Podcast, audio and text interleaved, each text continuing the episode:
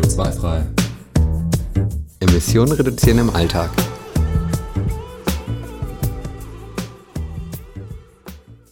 Adidas, Tommy Hilfiger, Scotch und Soda. Heute geht's ums Thema Kleidung. Und damit willkommen zu einer neuen Folge CO2-frei. Hi Manni, was sind denn die großen Emissionstreiber in der Kleidung? Hallo, auch erstmal von mir.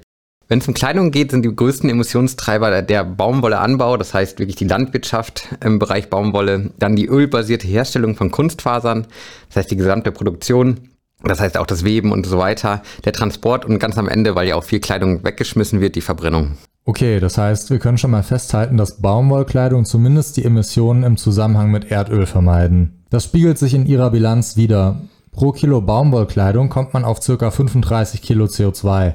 Bei Polyesterkleidung hängt der Wert von Polyesteranteil der Kleidung ab, aber man kann davon ausgehen, dass man über 50 Kilo liegt. Schauen wir uns mal an, was das für unser tägliches Outfit bedeutet. Wenn wir uns so ein ganz typisches Outfit einfach mal angucken, dann haben wir das Baumwollshirt, ungefähr 7 Kilogramm. Die Jeans, die die meisten von uns ja tragen, sind dann 35 Kilogramm.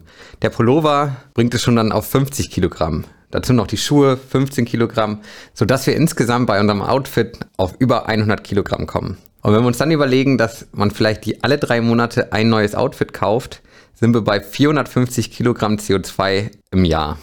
Okay, also wenn wir das mal ins Verhältnis setzen zu dem, was wir in den letzten Folgen so besprochen haben, dann bedeutet das so, ein Outfit entspricht ungefähr den Emissionen von fünf Rindersteaks. Ein T-Shirt, das ist ungefähr so viel wie 20 Minuten warm duschen. Und wer sich neue Laufschuhe kauft, der verursacht so viele Emissionen wie 100 Kilometer Autofahrt. Da kommt man mit den Laufschuhen auf jeden Fall deutlich weiter wenn man die Zeit hat und vor allen Dingen, wenn man es kann. Das heißt, der Tipp diese Woche und aus unserer Folge ist einmal erstmal weniger Kleidung kaufen.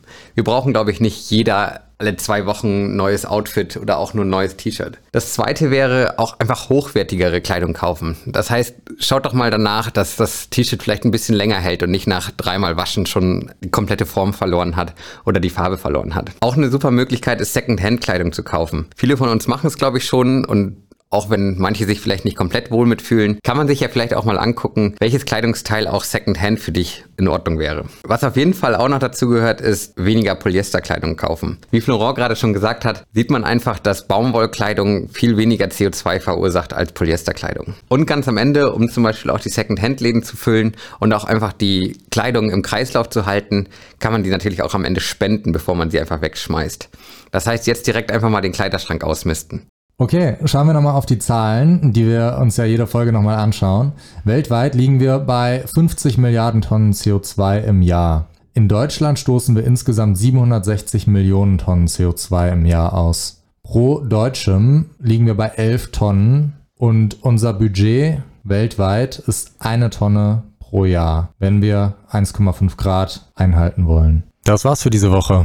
Danke fürs Zuhören. Wenn ihr coole Ideen habt, wie man im Alltag CO2 einsparen kann, dann schickt uns doch gerne einfach eine Nachricht über unsere Website. Den Link dazu findet ihr in den Show Notes. Wir freuen uns, wenn ihr nächste Woche wieder dabei seid. Bis bald und bye bye.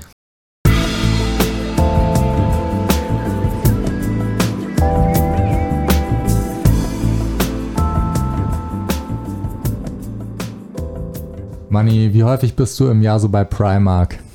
Ich glaube, ich bin letztes Mal einmal durchgelaufen, weil man in Köln oft durchlaufen muss, wenn man zur U-Bahn will. Aber du kaufst da gar nicht? Ich habe wirklich noch nie bei Primark gekauft und ich glaube sogar H&M und Co. ist schon etwas länger her. Worauf achtest du denn, wenn du Kleidung kaufst? Ich achte vor allen Dingen darauf, dass es lange hält und dass es auch aus modischer Sicht vielleicht manchmal ein bisschen zeitloser ist. Zum Beispiel ist eine kurze Hose von mir vor kurzem erst kaputt gegangen oder ich glaube, es war im letzten Urlaub. Die hatte ich schon in der achten Klasse an. Und wie sieht es bei dir aus? Du, mein Herrenausstatter ist mein Bruder. Ich trage quasi alles, was der äh, nicht mehr mag. also auch quasi Secondhand. Genau.